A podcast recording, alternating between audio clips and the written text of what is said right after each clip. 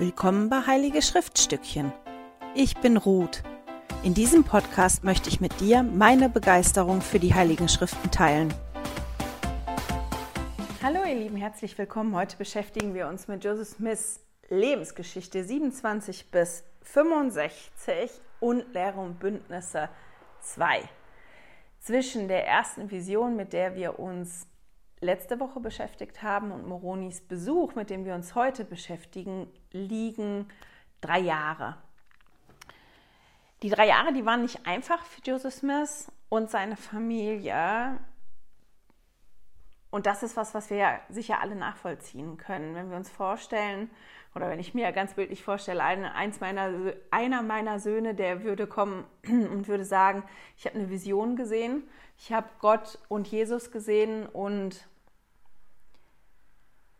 der daran festhalten würde und sagen würde, der hat mir das und das gesagt, dann würde das schwierig werden für meinen Sohn. Und wenn wir hinter unserem Sohn stehen, dann wird das auch schwierig werden für unsere ganze Familie. Da wird eine ganze Ecke an, an Verfolgung stattfinden, an, an Spott, der über uns hinüberfegen würde. Eine ganze Menge Spott, ganz bestimmt. Wir würden ganz bestimmt auch fallen gelassen von, werden von vielen. Und genau das ist das, was Joseph Smith und seiner Familie auch passiert ist. Er schreibt davon in seiner Lebensgeschichte, wie, wie, ja, wie schwierig das gewesen ist und dass selbst die Kirchenführer ihn angefeindet haben und dass er denkt, die haben sich falsch verhalten, weil selbst wenn die ihm nicht geglaubt haben und gedacht haben, der ist ein Spinner oder das ist verrückt, dann wäre der bessere Weg gewesen, zu versuchen, ihn zurückzuholen und nicht ihn anzufeinden. Also es war wirklich nicht einfach für Joseph Smith und seine Familie.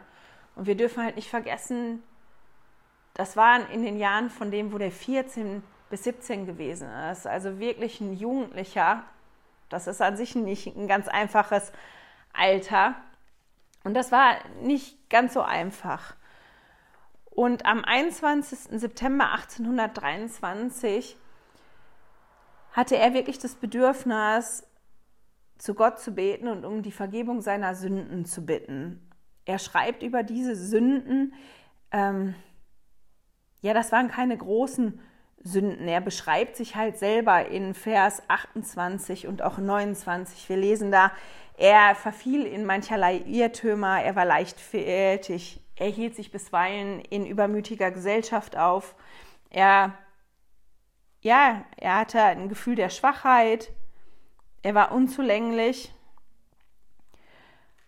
Er ist versucht worden und, und hat sich halt ungehörig in den Augen Gottes gefühlt.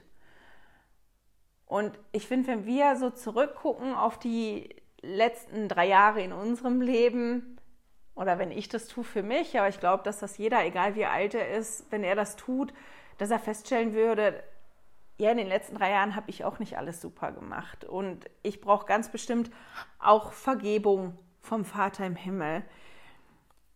Joseph Smith, und das finde ich ist eine interessante Beschreibung, der wollte aber auch wissen, das lesen wir am Ende von 29, er möge mir alle meine Sünden und Torheiten vergeben, er möge mir aber auch eine Kundgebung zuteil werden lassen, sodass ich wisse, wie mein Stand und meine Stellung vor ihm sei. Und das ist schon interessant, weil das was ist, was ich zum Beispiel noch nie gefragt habe in einem Gebet. Was ist denn mein Stand vor dir, Vater im Himmel? Wie ist das denn? Und ganz am Ende von dem Vers lesen wir dann noch, denn ich vertraute fest darauf, eine göttliche Kundgebung zu erhalten, das mir schon früher, früher geschehen war. Und das ist wiederum was, was ich sehr beeindruckend finde, dass Joseph Smith dieses Vertrauen hatte in, ich setze mich jetzt hin und ich bitte um die Vergebung meiner Sünden und ich möchte wissen, wie stehe ich denn vor Gott? Wie, wie ist denn da so gut, schlecht, mittel, wo, da, wo bin ich? Da, ähm, dass er wirklich darauf vertraut hat, ich kriege darauf eine Antwort. Ich habe schon mal das Erlebnis gehabt und ich weiß, das funktioniert. Das finde ich sehr beeindruckend, wenn man hier liest, welches Vertrauen er in den Herrn gehabt hat und darauf, dass er eine Antwort darauf bekommen wird. Wir lesen dann von ja, der Erscheinung, die er hatte. und dass er Besuch bekommen hat von einer Gestalt, die er sehr ausführlich beschreibt. Und dann können wir lesen, den möchte ich auch vorlesen, in Vers 33. Er nannte mich beim Namen und sagte zu mir, er sei ein Bote aus der Gegenwart Gottes zu mir gesandt und heiße Moroni. Gott habe eine Arbeit für mich zu tun, und mein Name werde bei allen Nationen, Geschlechtern und Sprachen für gut und böse gelten. Ja, man werde unter allen Volk sowohl gut als auch böse von ihm sprechen. Wir haben ja vorher gelesen, wie Joseph Smith sich selber beschrieben hat, wie er sich sieht und warum er das Gefühl hatte, er muss um Vergebung der Sünden bitten und er weiß nicht genau, wie er vor Gott steht, wie sein Stand ist. Und dann kommt dieser Bote und da können wir sehen, was Gott in Joseph Smith gesehen hat. Er hat ein Kind gesehen, das er bei Namen kann, boah, dass er bei seinem Namen kannte und auch ihn bei seinem Namen angesprochen hat. Also der hat einen Boten geschickt, der den Namen kannte und ihn angesprochen hat. Ich glaube, dass das schon ganz wichtig war, dass Joseph, ich weiß, wer du bist. Nicht Kind oder du da, sondern Joseph. Ich bin ein Bote von Gott und ich sag dir, Gott hat eine Arbeit für dich zu tun. Das ist ja schon ganz anders als, ey du, ich bin Bote von Gott und du sollst eine Arbeit machen. Also Gott kennt Joseph Smith oder kannte Joseph Smith wirklich und hat einen Boten zu ihm geschickt und hat genau eine Arbeit für Joseph Smith. Und dann lesen wir im zweiten Teil, dass halt der Name von Joseph Smith unter allen Nationen, Geschlechtern und Sprachen für gut und für böse gelten wird. Das heißt, die Arbeit, die Gott zu tun hat, hatte für Joseph Smith, die es so bedeutend und so groß, dass der Name Joseph Smith bei allen Nationen, Geschlechtern und Sprachen bekannt ist und dafür gut und für böse gelten wird. Aber das ist so groß, dass das nicht eine kleine Geschichte ist, die da in, in, in dem Bundesstaat in Nordamerika stattfindet, sondern dass die sich wirklich verteilt über die ganze Welt und dass das eine große Arbeit ist. Das heißt, Gott sieht er einen jungen Mann, der in der Lage ist, diese Arbeit zu tun, die er für ihn hat. Also Joseph Smith sieht sich selber als einen jungen Mann mit all den Unzulänglichkeiten und Fehlern und Gott sieht einen jungen Mann, der in der Lage ist, eine ganz wichtige Arbeit zu tun. Welche der beiden Sichtweisen oder Wahrnehmungen ist denn jetzt richtig? Und als ich darüber nachgedacht habe, habe ich gedacht, ja, beide. Beide sind richtig. Joseph Smith hatte ganz bestimmt einen Haufen Fehler und hat auch viele Dinge falsch gemacht, wie jeder von uns das auch macht. Aber der Vater im Himmel hat halt noch mehr gesehen. Der hat ganz bestimmt die Fehler gesehen. Der hat die nicht einfach ignoriert, aber der hat mehr gesehen als nur diese Auflistung oder diese Unzulänglichkeiten, die ganz bestimmt da gewesen sind. Die Frage, die dann bei mir kam, oder die zwei Fragen waren, wie sehe ich mich und was sieht Gott in mir? Und ich weiß von mir selber, und ich glaube, das könnten die meisten, die zuhören oder zuschauen, so eine Auflistung, wie Joseph Smith die gemacht hat, die könnte ich relativ zügig machen. Das wäre relativ einfach. Meine Verfehlungen und die Dinge, die schlecht gelaufen sind, die ich nicht gut gemacht habe und die ganz bestimmt nicht toll waren vor den Augen vom Vater im Himmel, und generell auch, da wäre ich schnell dabei und die wäre auch ziemlich lang, die Liste. Was Gott in mir sieht, das ist dann schon schwieriger zu beantworten. Und das ist im Prinzip die Frage, die Joseph Smith ja auch gestellt hat. Wie ist mein Stand vor Gott? Vater im Himmel, wie siehst du mich? Wie stehe ich vor dir? Und ich finde die Frage ganz spannend und ich glaube, einer der Gründe, warum ich die noch nie gestellt habe, ist ein Teilstück, weil ich mich überhaupt nicht getraut habe, die Frage zu stellen. Ich weiß nicht genau warum. Vielleicht, weil ich nicht wirklich wissen will oder weil ich Angst habe davor, was dann nachher die Antwort ist. Ich weiß nicht, ob ihr die Frage stellen wollt. Das ist was, was ich den Vater im Himmel ganz bestimmt auch mal frage.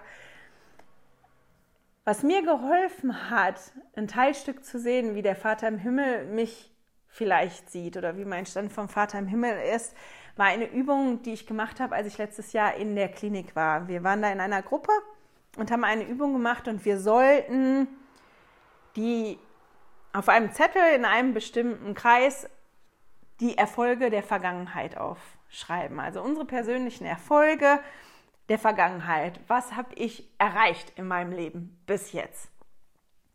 Und das war extrem schwierig für mich, weil bei mir tatsächlich der Gedanke kam, ja, was habe ich erreicht? Gut, ich habe meine Schule zu Ende gemacht, ich habe eine Ausbildung gemacht. Wir haben aber früh Kinder gekriegt, ich habe nicht so lange gearbeitet. Ich war ganz lange zu Hause. Die Jobs, die ich ja dann später hatte, da habe ich nicht viel drin erreicht. Was habe ich denn überhaupt erreicht in meinem Leben? Und ich war nicht die Einzige im Raum, die wirklich Schwierigkeiten hatte, überhaupt Erfolge zu benennen. Und die mit uns diese Übung gemacht hat, die hat halt gesagt, das Problem ist, dass wir alle zu groß greifen und dass wir alle ja nach so großen Erfolgen Ausschau halten und dass Erfolge auch schon ganz andere Dinge sein können. Es für den einen war das vielleicht wirklich schwierig, die Schule zu Ende zu machen oder eine Ausbildung zu machen. Für den anderen, ja, sind ganz andere Sachen schwierig. Vielleicht kann ich einen Punkt anzählen, das ist jetzt was Persönliches, aber etwas, was mir da wirklich aufgefallen ist, weil ich war ja in der Klinik, weil es mir nicht gut gegangen ist. Und ich glaube, dass niemand, der nicht wirklich krank gewesen ist oder der nicht Depressionen hat, verstehen kann, wie schwierig das manchmal sein kann, einfach nur aufzustehen morgens.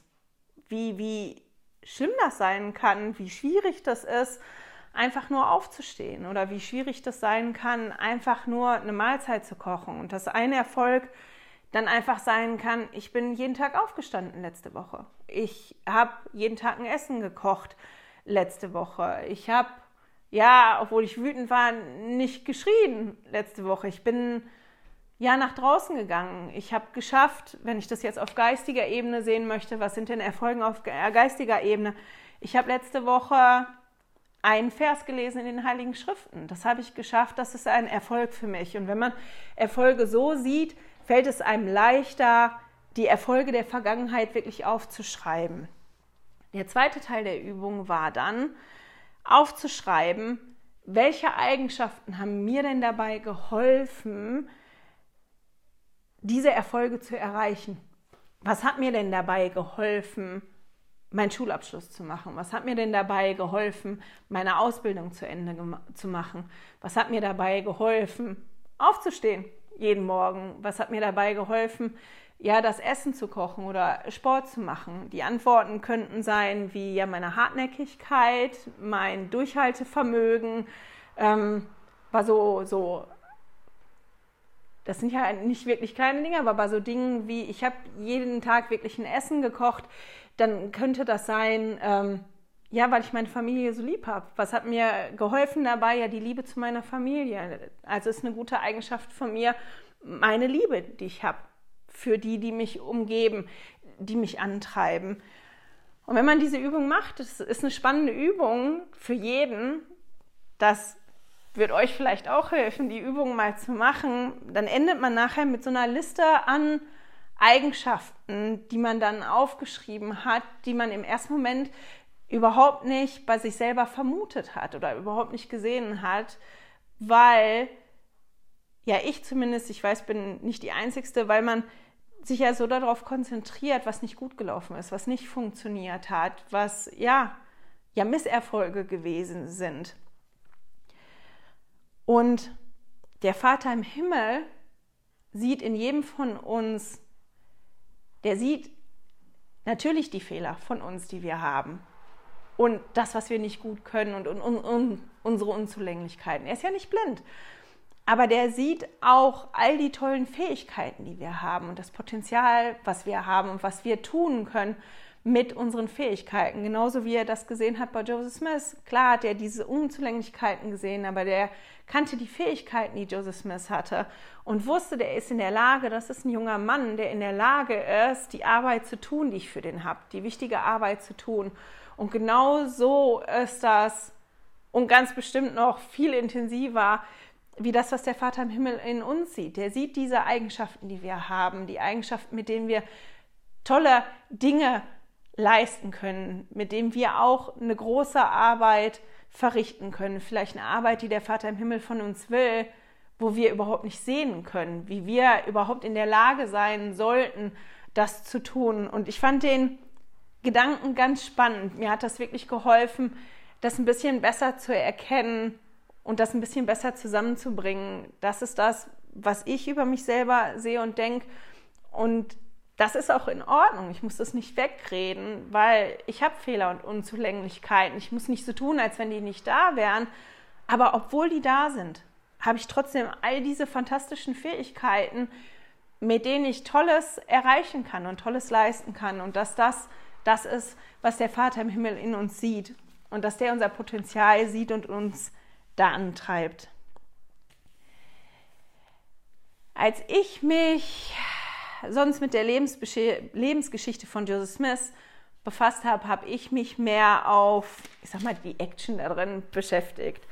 Damit, dass Moroni mehrmals gekommen und gegangen ist, was danach passiert ist. Ich habe mich aber nie wirklich richtig damit auseinandergesetzt, was sind denn jetzt die Botschaften, die Moroni gebracht hat. Warum ist er denn so oft gekommen was hat er denn da in einer Tour wiederholt? Und man kann das quasi zusammenfassen in fünf Punkte oder in fünf Botschaften. Die erste Botschaft war sicher, und das ist ziemlich deutlich, auch für jeden, der das liest, ist, dass er, Joseph Smith erzählt von den goldenen Platten, was darauf geschrieben ist, nämlich dass da auf das immerwährende oder die immerwährende Fülle des Evangeliums enthalten ist auf diesen Platten. Wie muss mal eben gucken, wie steht das? Er sagte weiter, darin sei die Fülle des immerwährenden Evangeliums enthalten, wie es der Erretter den Bewohnern von Alters gebracht hatte. Er erzählt ihn auch von den Urim und Tumim, den Übersetzersteinen, und das kann man quasi wie als Punkt das Buch Mormon bezeichnen. Das ist die Aufgabe, die Arbeit, eine der Arbeiten, die Joseph Smith zu tun hat, das Buch Mormon zu übersetzen und das zu verbreiten. Dann schreibt Joseph Smith aber darüber, dass Moroni viele Schriften zitiert hat. In der Lebensgeschichte lesen wir nicht von allen Schriften, er erzählt nur manche auf. Und die, die er zitiert in der Lebensgeschichte, klar, die liest man immer mit, aber ich bin nie wirklich hingegangen und habe die anderen Schriftstellen, die er ja hier nennt, nachgelesen. Und das ist was, was ich diesmal gemacht habe und das war wirklich spannend.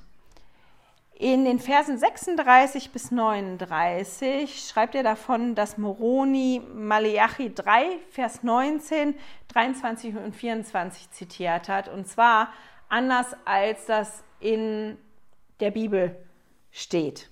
Und das ist das, was auch hier in der, in der Lebensgeschichte drin steht, was wir lesen können. Das, was ich ganz spannend fand, was ich gar nicht so wusste, was mir jetzt beim Studium von diversen Leitfäden und den Schriftstellen halt untergekommen ist, ist, dass das, worum es da geht, in diesem Stelle aus Maleachi, die zitiert wird, diese Verheißung, nicht nur im Maleachi und hier in der Joseph Smiths Lebensgeschichte vorkommen. Man findet diese Verheißung auch in Lukas 1, Vers 17, in 3. Nephi 25, Vers 5 und 6 und in Lehre und Bündnisse 2, weil William Young diese Verheißung so wichtig fand, auch, dass er die hier aus dieser Joseph Smiths Lebensgeschichte raus wirklich in das Buch Lehre und Bündnisse gepackt hat.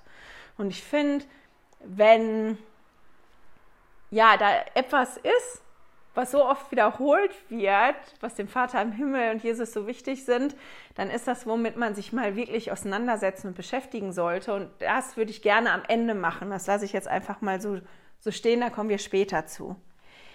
In Vers 40 lesen wir davon, dass Moroni Jesaja 11 zitiert hat und Apostelgeschichte 3, die Verse 22 und 23.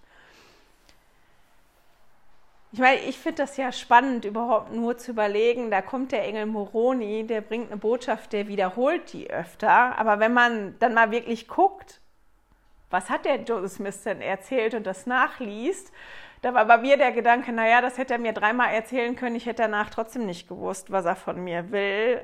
weil jeder, der Jesaja schon mal gelesen hat, weiß, dass Jesaja sehr bildlich ist und ich nicht immer sofort so einfach zu verstehen ist.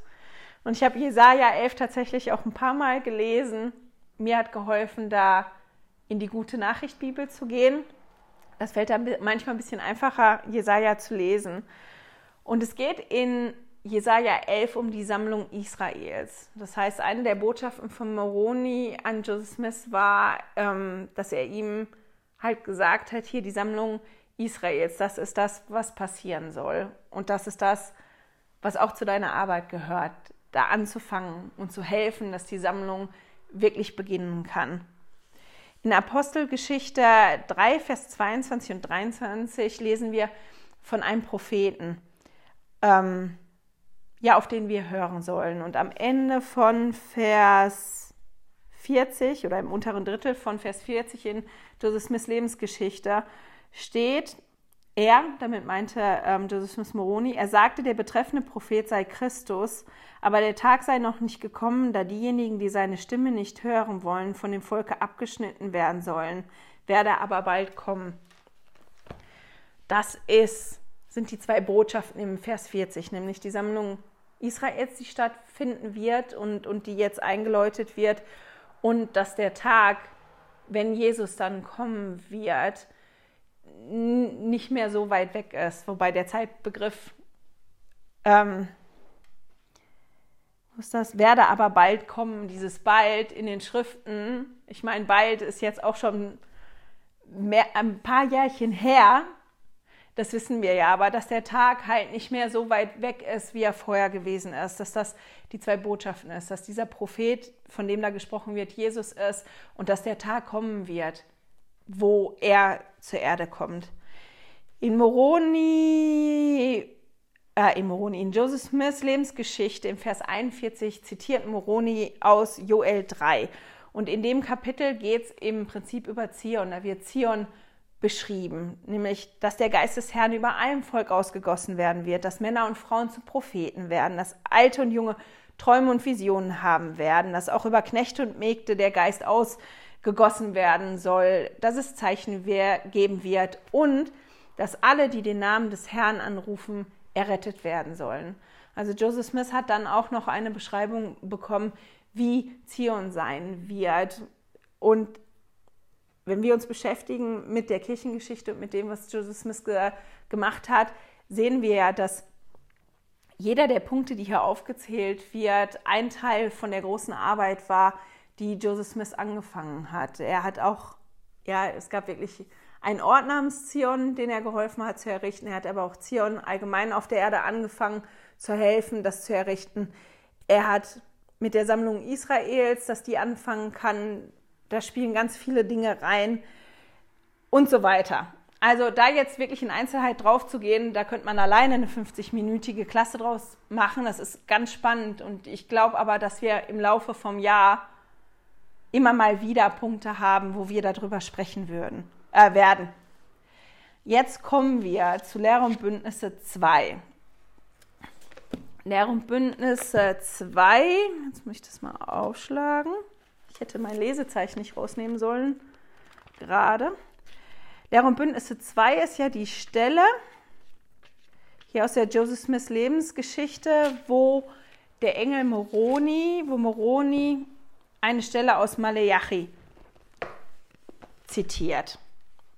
Aber anders formuliert, nicht ganz so, wie das in der Bibel steht.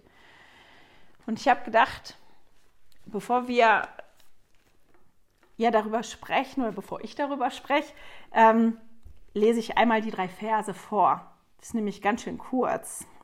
Lehre und Bündnisse 2. Sieh, ich werde euch das Priestertum durch die Hand des Propheten Elia offenbaren, ehe der große und schreckliche Tag des Herrn kommt. Und er wird die Verheißungen, die den Vätern gemacht worden sind, den Kindern ins Herz pflanzen. Und das Herz der Kinder wird sich ihren Eltern zuwenden. Wenn es nicht so wäre, würde die ganze Erde bei seinem Kommen völlig verwüstet werden. Es geht ja darum, dass Elia kommt und das Priestertum offenbaren wird. Und die Frage war dann, wer ist Elia? Elia ist ein Prophet aus dem Alten Testament, der mächtige Wunder bewirkt hat. Der hat unter anderem die Himmel verschlossen, sodass es dreieinhalb Jahre lang keinen Regen gab. Er vermehrte Mehl und Öl einer Witwe, er erweckte einen Jungen von den Toten und er rief Feuer vom Himmel in quasi einem Wettstreit mit den Priestern von Baal. Ähm, ist ganz spannend, das zu lesen. Aus neueren Offenbarungen wissen wir, dass Elia die Siedlungsmacht des melchisedekischen Priestertums innehatte und dass er der letzte Prophet war, der diese innehatte vor Jesus Zeiten. Elia erschien zusammen mit Mose auf dem Berg der Verklärung und übertrug, übertrug diese Siedlungsmacht des melchisedekischen Priestertums auf Petrus, Jakobus und Johannes. Mose und Elia erschienen beide ähm, am 3. April 1836 im Kirtland-Tempel und übertrugen Joseph Smith und Oliver Cowdery diese Siedlungsmacht des melchisedekischen Priestertums. Ich finde ganz spannend noch die Frage, warum überhaupt Elia gesandt worden ist. Ich habe nicht wirklich eine Antwort darauf gefunden, weil ja nach ihm in der Zeit von Jesus auch noch andere dieses Priestertum getragen haben. Keine Ahnung. Ich habe da keine Antwort darauf gefunden. Vielleicht weiß das einer von euch. Wir lesen hier die Verheißung und später werden wir auch noch lesen, dass diese Verheißung wahr geworden ist. Und zu dem Zeitpunkt, als Elia dann gekommen ist, nämlich ähm, also vor, jetzt komme ich gerade durcheinander, jetzt muss ich mich noch mal einmal sammeln. Also als Elia dann wirklich gekommen ist, das ist ja hier die Verheißung, die Joseph Smith als 17-Jähriger bekommen hat, dass der Herr das Priestertum durch die Hand des Propheten Elia offenbaren wird. Und als Elia dann wirklich gekommen ist, um dieses Priestertum zu bringen, hatten Joseph Smith und Oliver Cowdery das melchisedekische Priestertum schon durch Petrus, Jakobus und Johannes empfangen. Und zwar im Mai oder Juni 1829. Und die haben durch Elia also dieser Satz, der da ist, der da ist, der bezieht sich auf die Schlüssel der Siedlungsmacht des melchisedekischen Priestertums. Und das ist das, wozu Elia gekommen ist und was Elia übertragen hat. Und warum ist diese Siedlungsvollmacht so wichtig?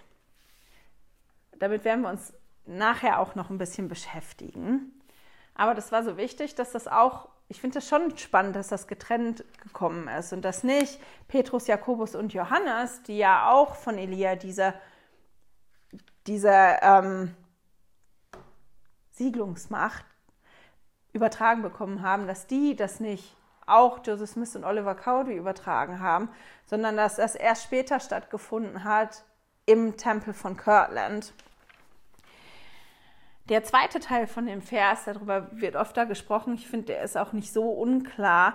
Der große und schreckliche Tag des Herrn, der bezieht sich auf das zweite Kommen von Jesus Christus, was für die, die glauben und Jesus folgen, ein großer und wunderbarer Tag wird, für die, die das nicht tun, aber ein schrecklicher Tag sein wird.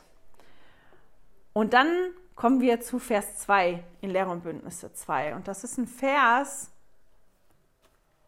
den ich immer im Zusammenhang gebracht habe mit Genealogie. Wenn man darüber gesprochen hat oder über Genealogie spricht, dann kommt immer dieser Vers. Als ich den diesmal gelesen habe, bin ich aber wirklich gestolpert über den ersten Teil.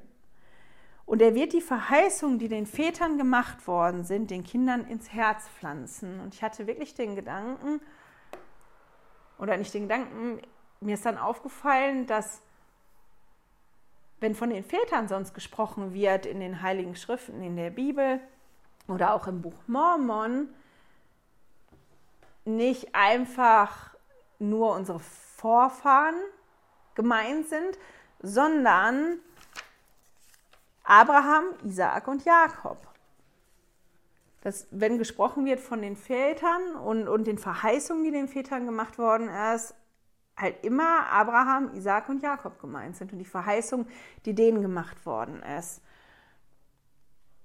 sollten diese Verheißung sollen den Kindern, und mit den Kindern sind, sind wir gemeint, die sollen uns ins Herz gepflanzt werden. Also was ist denn das, was uns ins Herz gepflanzt werden soll? Und ich mag das ja, wenn, wenn Dinge so rund zusammenkommen. Präsident Nelson hat uns bei der letzten Generalkonferenz aufgefordert, uns auseinanderzusetzen mit den Segnungen, die Abraham, Isaak und Jakob gemacht worden sind, weil die Segnungen auch für uns sind. Und ich habe da schon eine ganze Menge gefunden, die, die das machen und der Aufforderung folgen, ganz bestimmt auch, weil das so ausführlich ist und viel zu viel Raum einnehmen würden, würde, möchte ich ein Zitat vorlesen vom Präsident Nelson, wo er einige Punkte von den Verheißungen auch auflistet. Präsident Nelson hat gesagt, der Bund, den Gott mit Abraham schloss und später mit Isaak und Jakob bekräftigte, ist von überraschender Bedeutung. Damit waren verschiedene Verheißungen verbunden, unter anderem diese. Jesus Christus werde aus der Linie Abrahams hervorgehen. Abrahams Nachkommenschaft werde zahlreich sein und einen Anspruch auf ewige Vermehrung haben, sowie ein Recht darauf, das Priestertum zu tragen. Abraham werde der Vater vieler Nationen werden. Seine Nachkommen werden bestimmte Länder ererben. Alle Nationen der Erde würden, seine Nachkommen, würden durch seine Nachkommen gesegnet werden. Dieser Bund werde von ewiger Dauer sein, selbst noch nach tausend Generationen. Einige dieser Verheißungen wurden bereits erfüllt, bei anderen steht die Erfüllung noch aus. Wie diejenigen von Alters haben auch wir das heilige Priestertum und das immerwährende Evangelium erhalten. Wir haben das Recht, die Fülle des Evangeliums zu empfangen, die Segnungen des Priestertums zu genießen und uns für die größte Segnung Gottes würdig und bereit zu machen, das ewige Leben. Einige von uns sind buchstäblich Nachkommen Abrahams, andere werden durch Adoption in seine Familie aufgenommen. Der Herr macht da keinen Unterschied. Gemeinsam empfangen wir die verheißenen Segnungen, sofern wir den Herrn suchen und seine Gebote halten. Die Punkte, die Präsident Nelson da aufzählt, die sind auch auf meiner Liste mit Verheißungen, die ich gefunden habe beim Schriftstudium jetzt. Ähm, die Verheißungen, die Israel gemacht worden sind. Mir sind aber noch andere Sachen aufgefallen, die mir helfen, ja, das zu sehen oder die, die mir Trost geben und die mir helfen, ja, das mehr auf mich zu beziehen. In Abraham 2, Vers 8 bis 11 können wir zum Beispiel auch lesen, dass da steht, meine Hand wird über dir sein. In Genesis 26 im Vers 1 steht, ich will mit dir sein und dich segnen. Sagt er das zu Isaak, aber wir müssen halt immer daran denken, so wie das in dem Vers steht. Und er wird die Verheißungen, die den Vätern gemacht worden sind, den Kindern ins Herz pflanzen. Also das ist auch eine Verheißung für mich, die mir in mein Herz gepflanzt werden soll. Wenn der Herr sagt in Genesis 26, Vers 24, fürchte dich nicht, denn ich bin mit dir. Oder in Genesis 28, Vers 15, ich bin mit dir, ich behüte dich, wohin du auch gehst, denn ich verlasse dich nicht, bis ich vollbracht habe, was ich dir versprochen habe. Diese Verheißung oder die, die drei, die ich jetzt vorgelesen habe, die helfen mir wirklich, das mehr auf mich zu beziehen. Weil wenn ich lese davon, ja, die, die, die Nachkommen werden zahlreich sein oder ähm, ja, Jesus wird aus der Linie Abrahams hervorgehen und so. Oder die Nachkommen werden bestimmte Länder ererben, dann finde ich das immer schwierig, das auf mich zu beziehen und diesen Punkt zu sehen. Das, ist, das sind Verheißungen, die mir ins Herz gepflanzt werden sollen. Weil wenn ich etwas einpflanze, dann mache ich das ja, damit das wächst, damit das gedeiht. Und, und das Herz ist ja wir lesen ja, oder wir haben so oft im Buch Mormon gelesen, von, dass wir das Herz dem Herrn zuwenden sollen. Und das Herz hat eine ganz wichtige symbolische Bedeutung da auch. Und das ist etwas, was mir in mein Herz gepflanzt werden soll. Und diese Punkte, ja, die helfen mir dann, wenn ich mich damit beschäftige, das wirklich auf mich zu beziehen und das wirklich zuzulassen, dass mir diese Verheißungen in mein Herz gepflanzt werden, nämlich dass der, dass der Herr immer, wenn er diese Verheißungen gibt, also bei den meisten Stellen, die ich bis jetzt gelesen habe, ist irgendwo so ein Satz dabei, meine Hand wird über dir sein oder ich werde bei dir sein, ich werde dich segnen, fürchte dich nicht. Ähm, das sind Sachen, wo, wo mir das dann tatsächlich hilft, das mehr auf mich zu beziehen. Den zweiten Teil, den wir dann lesen in diesem Vers 2, und das Herz der Kinder wird sich den Vätern zuwenden. Das ist das, wo wir das dann halt auch unter anderem immer mit Genealogie in Verbindung bringen. Und jetzt muss ich mal schnell hüpfen. Ich habe dann noch ein tolles Zitat gefunden vom Präsident Nelson. Genau dazu, der dazu passt. Elias Rückkehr zur Erde geschah im ersten Tempel dieser Evangeliumszeit. Er und andere Boten vom Himmel vertrauten dort auf Weisung des Herrn der wiederhergestellten Kirche besondere Schlüssel der Priestertumsvollmacht an. Mose übertrug die Schlüssel der Sammlung Israels, Elias übertrug die Schlüssel der Evangeliumszeit Abrahams, Elia kam, um das Herz der Väter den Kindern und die Kinder den Vätern zuzuwenden. Damit wurde die natürliche Zuneigung unter den Generationen bereichert. Diese Wiederherstellung ging mit dem einher, was manchmal der Geist des Elia genannt wird, nämlich einer Manifestation des Heiligen Geistes, der vom göttlichen Wesen der Familie Zeugnis gibt. So kommt es, dass auf der ganzen Welt die Menschen ungeachtet ihrer Religionszugehörigkeit immer stärkerem Maß auf, im in immer stärkerem Maß Aufzeichnungen über ihre verstorbenen Vorfahren zusammentragen.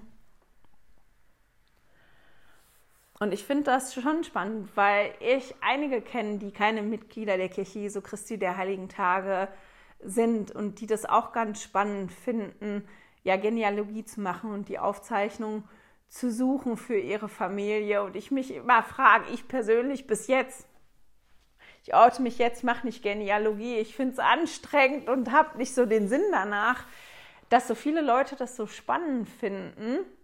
Das finde ich spannend, dass, dass ja, die das angehen und wirklich die Daten ihrer Familie finden und herausfinden, was hat denn meine Familie gemacht.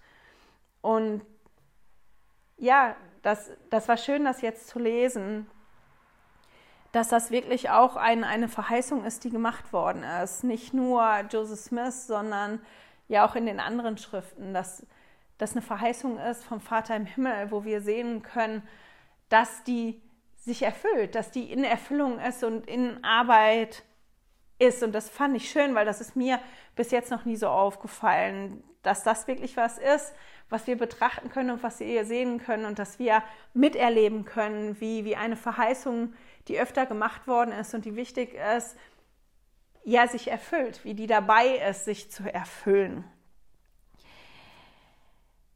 Der Vers 3, da steht, wenn es nicht so wäre, würde die ganze Erde bei seinem Kommen völlig verwüstet werden.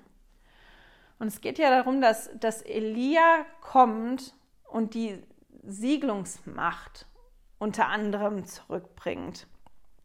Und ich sage ja, ich habe ganz viele Zitate von Präsident Nelson gefunden. Hier ist noch eins. Er hat gesagt, ewiges Leben durch das Sühnopfer möglich gemacht, stellt den höchsten Zweck der Schöpfung dar. Wenn wir diese Aussage in eine verneinende Form bringen, lautet sie, würden Familien nicht in heiligen Tempeln gesiegelt, so würde die ganze Erde verwüstet werden. Schöpfung, Fall und Sühnopfer haben alle eins zum Ziel – das heilige Werk, das in den Tempeln der Kirche Jesu Christi der heiligen letzten Tage verrichtet wird. Jeffrey, Jeffrey R. Holland hat erklärt, dass die Wiederherstellung der Siedlungsmacht ein, ein wichtiger Schritt war für die Errettung von den Kindern Gottes. Und er hat gesagt, ohne dieses Bindeglied gäbe es in der Ewigkeit keine familiären Bindungen und die menschliche Familie wäre in der Ewigkeit in der Tat ohne Wurzel, Vorfahren und ohne Zweig, Nachkommen. Eine gesiegelte, vereinte, im celestialen Reich errettete Familie Gottes ist letztendlich das höchste Ziel des Erdenlebens. Jegliches Scheitern in dieser Hinsicht wäre in der Tat ein Fluch, der, der, der den ganzen Erlösungsplan völlig verwüsten würde. Also es war wirklich wichtig, weil es wichtig ist, dass wir aneinander gesiegelt werden, dass Elia kommt und diese Siedlungsmacht bringt und, und wir dadurch aneinander, aneinander gesiegelt werden können und dass wir dadurch ja die Möglichkeit haben, auch die Segnungen und Verheißungen von Abraham oder an Abraham, Jakob und Isaak ähm, zu bekommen und da Anteil dran zu haben, das zu bekommen. Und wenn das nicht stattgefunden hätte, so wie Präsident Holland und, und Präsident Nelson es gesagt haben, dann wäre das halt so, dass, dass die Erde verwüstet wäre, weil ich finde es immer schwierig. Ich habe da noch ein Zitat, aber das wäre ein bisschen zu viel. Ähm, Präsident Joseph Fielding Smith hat dazu noch gesagt, warum würde die Erde verwüstet werden? Ganz einfach deshalb, weil wir alle von Gott verworfen würden, wenn Väter und Kinder nicht miteinander verbunden werden. Diese aneinander zu binden, ist die eigentliche Arbeit für die Toten. Das ganze Werk Gottes würde ansonsten zunichte gemacht werden. Also es ist wirklich wichtig, dass wir aneinander gebunden werden, dass wir bereit sind, ja, unser Herz aufzumachen damit wir ja diese Verheißung, die der Herr uns gemacht hat, auch uns gemacht hat, damit wir die erreichen können und bekommen können. Ich finde ja immer toll, wenn so Dinge zusammenkommen. Und als ich jetzt diese Klasse vorbereitet habe, ist für mich das wirklich toll in einem Kreis gekommen mit der Ansprache, die Präsident Nelson gegeben hat bei der letzten Generalkonferenz, in der er uns auffordert, uns damit auseinanderzusetzen. Und zum Abschluss möchte ich euch gerne etwas daraus vorlesen.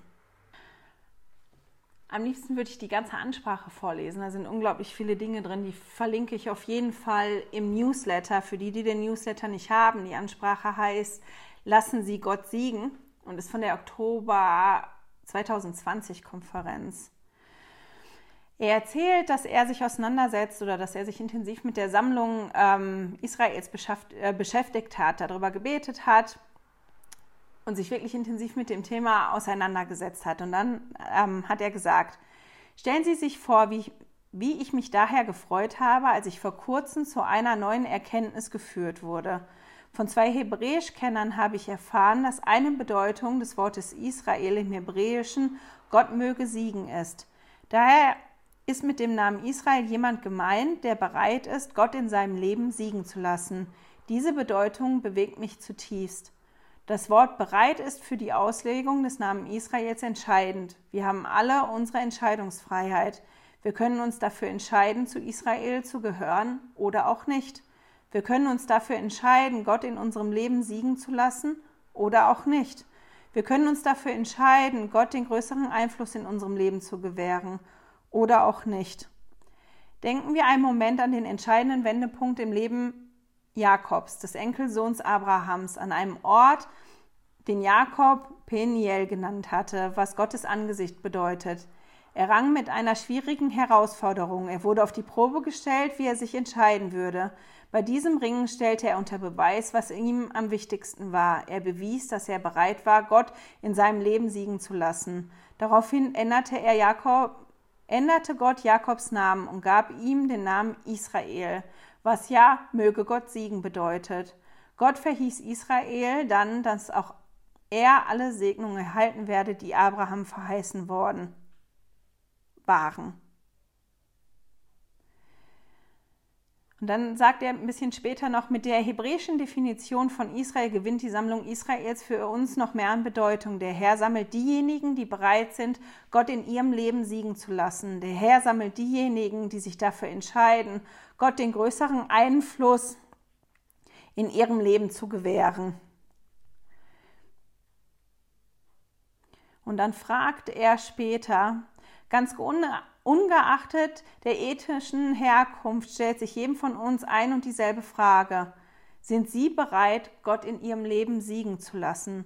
Sind Sie bereit, Gott den größeren Einfluss in Ihrem Leben zu gewähren? Werden Sie zulassen, dass seine Worte, seine Gebote und seine Bündnisse jeden Tag Ihr Handeln beeinflussen? Werden Sie zulassen, dass seine Stimme vor allem anderen Vorrang hat? Sind Sie bereit, allem, was er Ihnen aufträgt, einen höheren Stellenwert einzuräumen als jedem anderen Bestreben? Sind Sie bereit, den, äh, sind Sie bereit, Ihren Willen in seinem verschlungen sein zu lassen?